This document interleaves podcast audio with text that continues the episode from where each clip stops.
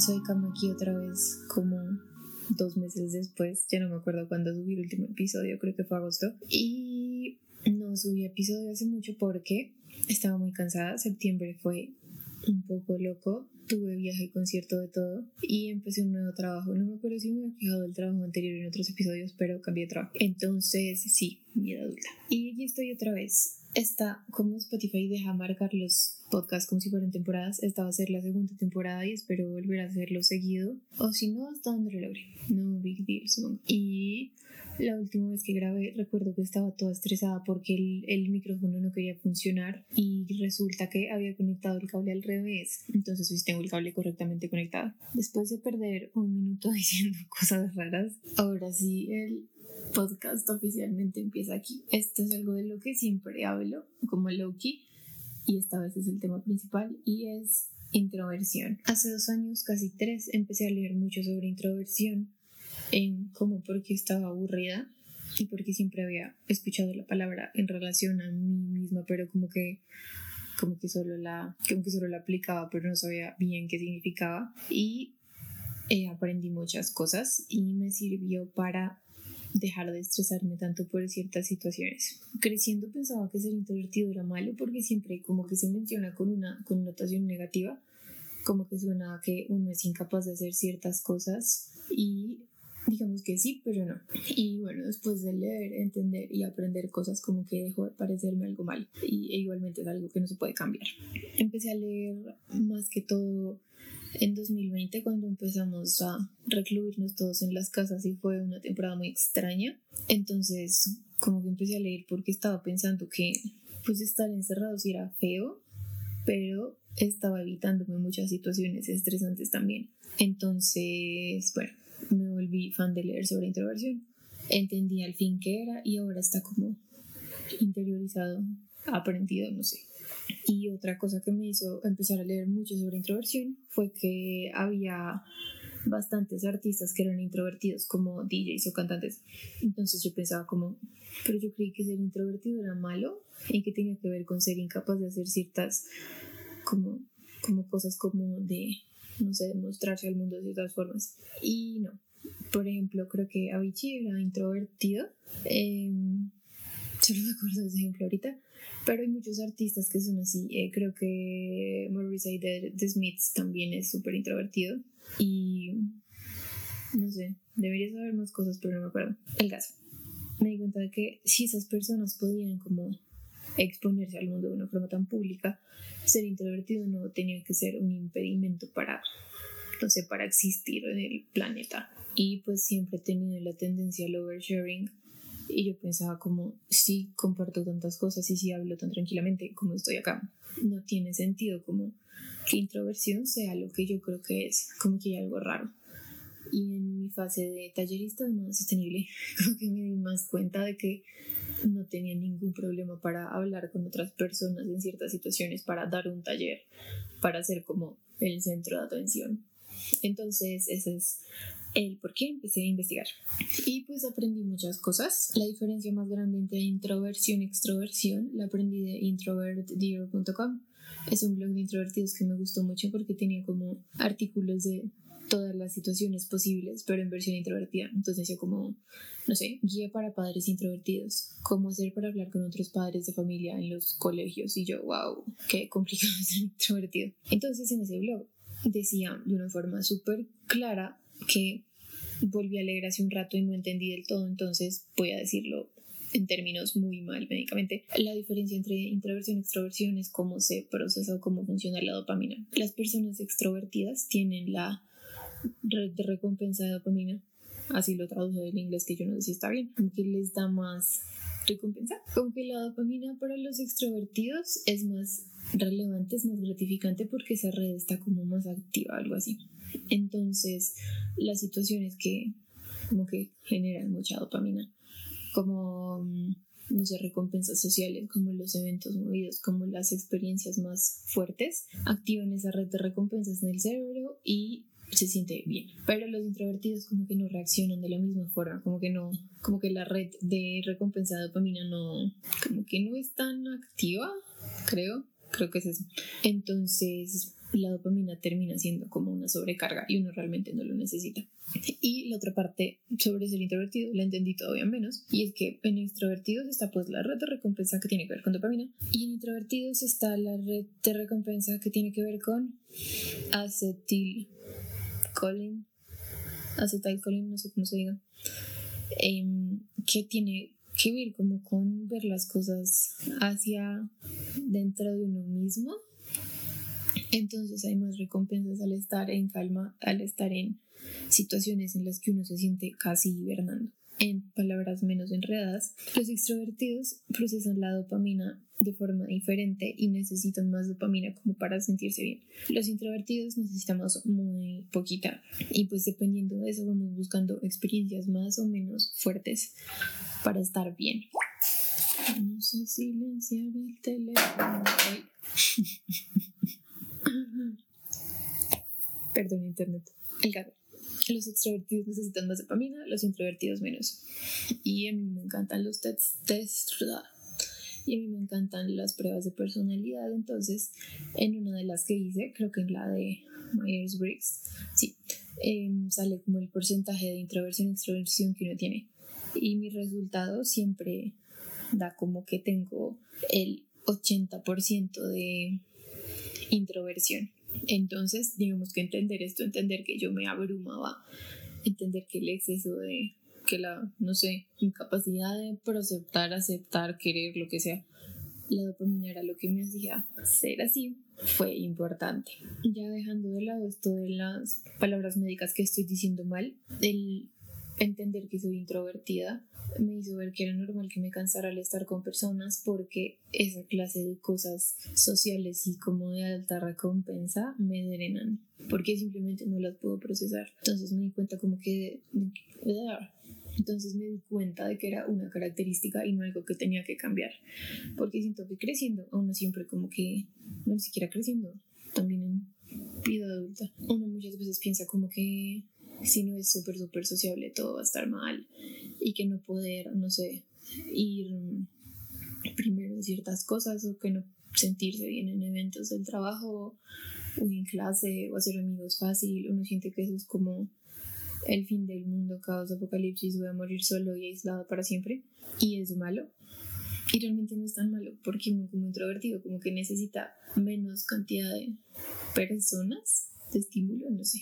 Aquí ya estoy empezando a perderme como siempre me pasa. Y esto también como que se revolvió con que a mí me calificaban o incluso yo mismo me ponía la palabra, me decía a mí misma tímida y empecé a leer y timidez e introversión sí pueden ir juntas pero no son lo mismo no son como no tienen características diferentes y eso sí lo investigué ahorita y más o menos entendí entonces también me di cuenta como que sí soy extremadamente introvertida, pero soy tan tímida como creo que soy. Estoy haciendo un podcast, entonces la respuesta es no. La timidez puede estar en introvertidos y extrovertidos. Em, por ejemplo, mi, una de mis mejores amigas es extrovertida, pero tímida. Y como que tampoco es mala, aunque sí es un poquito más problemática. Lo que leí, lo que entendí con mi cerebro introvertido es que la timidez implica sufrir, la introversión implica drenarse. Era la frase que más como que lo resumía. Timidez tiene que ver con el miedo, con el miedo a ser juzgado, tiene que ver también con la ansiedad social y tiene que ver con ser incapaz o tener dificultad para hacer ciertas cosas en relación a otras personas, como para decir cosas, acercarse a otra persona, para hablar de uno mismo, tiene como tiene que ver como con problemas en ese sentido. Y según otra página también dice que la timidez implica sumisión. Entonces que las personas tímidas como que son son sumisas en el sentido de que les da miedo causar problemas o como no sé discordia en ciertas situaciones y prefieren como seguir la corriente y no hacer nada. Entonces esto de separar la introversión y la timidez fue como wow, al fin, porque drenar, mi cerebro está muy complicado y pues yo no sé por qué estoy grabando hoy. ¿Qué? ¿Qué estaba diciendo? ah, el caso ser introvertido y ser tímido no van de la mano y en mí como que lo noté mucho porque me, me drena mucho estar con personas, no con todas las personas, pero con gente que no conozco con gente con la que no me siento tan confiada todavía.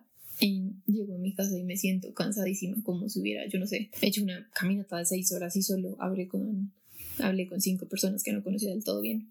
Sí me dreno mucho, pero creo que no tengo ese, como ese ángulo sumiso del que hablaban los artículos de timidez, porque tengo la tendencia a contradecir a la gente y a decir las cosas que se me ocurre decir. Y digamos que cuando hacía talleres me di cuenta también de que, de que decir, decir cosas no me da miedo. Entonces la timidez en mí es bajita. Y después, esto sí no lo entendí, además de introversión, timidez, está el vector variante ansiedad social. Y eso tiene que ver con pensar en ser juzgado y tener miedo a los juicios de otras personas, tener miedo a ser rechazado, como todo eso. Entonces, aquí todavía no entendí bien la, la diferencia timidez, ansiedad social, porque como que se revuelven. Pero digamos que entendí como que, como yo tengo introversión muy alta porque me dreno fácil y prefiero estar en calma. Timidez intermedia porque tengo un problema de oversharing y no, no tengo una actitud sumisa, aunque ser sumiso me parece como, como fuerte, en el sentido de que una persona tímida no siempre es sumisa. Bueno, X. Y lo último es que tengo una ansiedad social intermedia que a veces se dispara, porque a veces pienso que, bueno, soy introvertida, entonces hablar con personas me cuesta, o sea, me cuesta un esfuerzo físico, mental, no sé. No soy tan, como que no me da miedo decir cosas que no son. No puedo evitar decir lo que pienso porque no, no sé, no tengo filtro, no, no. Pero sí me da miedo estar sola por decir todas las cosas que pienso. Entonces ahí viene el como with a hint of ansiedad social. Hasta aquí la definición de introversión, timidez, ansiedad social y lo que creo que soy. En las encuestas ciego de Instagram muchas veces sale que la mayoría de los que me ponen atención en internet son introvertidos. Entonces no sé si todo lo que acabo de decir sirve para algo. No sé, interesante. A mí todo eso me parece súper interesante, obviamente, porque si no, no estaría hablando de eso. Porque creo que cuando uno entiende que no querer estar con personas todo el tiempo y funcionar más lento y de forma diferente cuando uno entiende que eso no es un problema y que simplemente el mundo está hecho para extrovertidos, como que la, la visión de las cosas cambia y uno se quita encima una presión muy grande. Yo antes me sentía como que estaba perdiéndome de cosas por no tener un grupo, grupo de amigos grande, por no ir a, no sé, por no salir todos los fines de semana, por no haber ido casi a fiestas, por no, por no participar en cierto tipo de viajes o de planes grandes, sentía que me estaba perdiendo de cosas y me sentía muy sola. Y después entendí como no, no significa que esté sola, simplemente soy introvertida, esa clase de cosas de grupo me causan mucho estrés y sobrecarga. Y que como introvertido uno tiene la capacidad de escuchar más a las personas o de poner atención una persona a la vez. Entonces me di cuenta de que tengo la capacidad de realmente conectar con las personas y es algo que me gusta mucho. Entonces actualmente, aunque no tengo un grupo de amigos grande, ni entro en planes muy grandes, grandes y una parte chiquita de mí cree todavía que se los está perdiendo, me di cuenta que puedo conectar fácil con las personas, de que soy buena hablando con personas cuando quiero hacerlo. Y esto también hace que en los últimos dos años haya hecho como muchas amistades de verdad y es muy inesperada para mí. Pues la, la cambia de 10 años no se habría imaginado esa clase de cosas.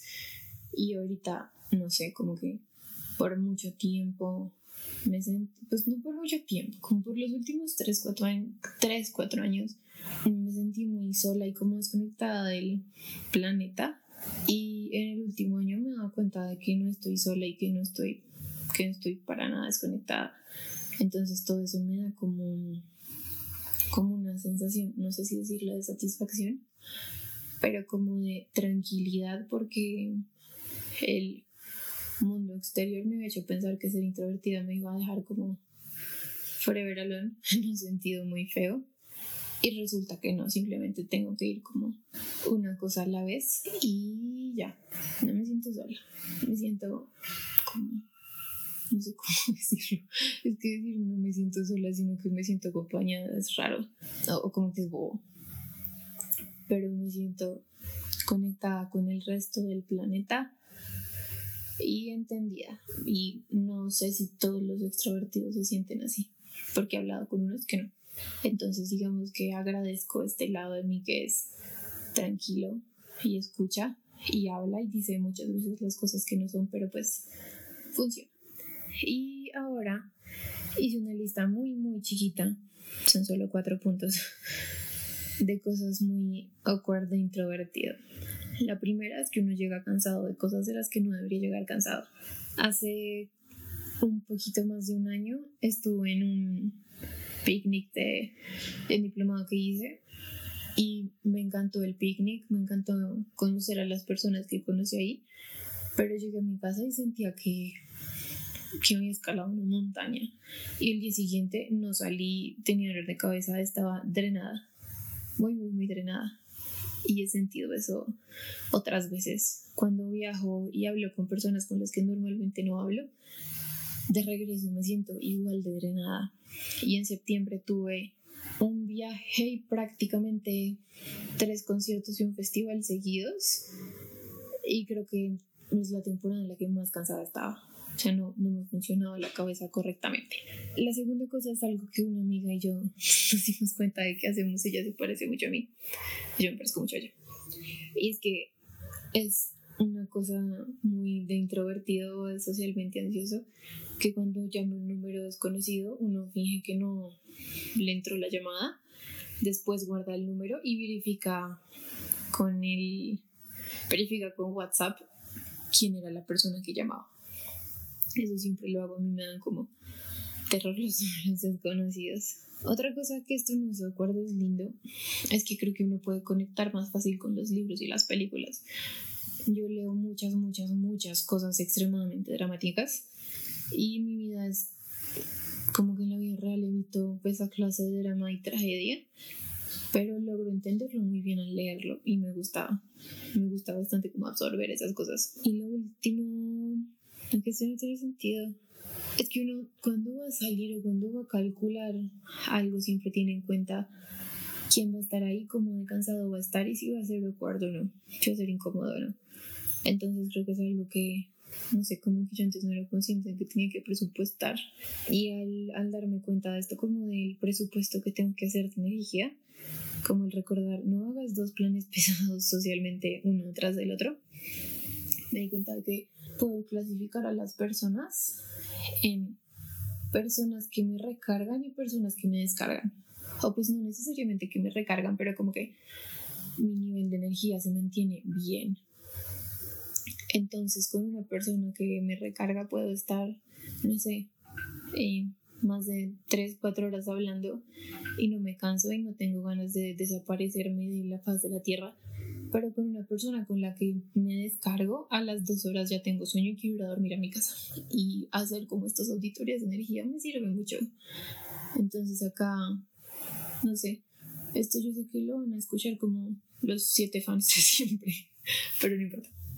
Entonces, si eres una persona con la que he tolerado más de cuatro horas, es que no me descargas y you the best.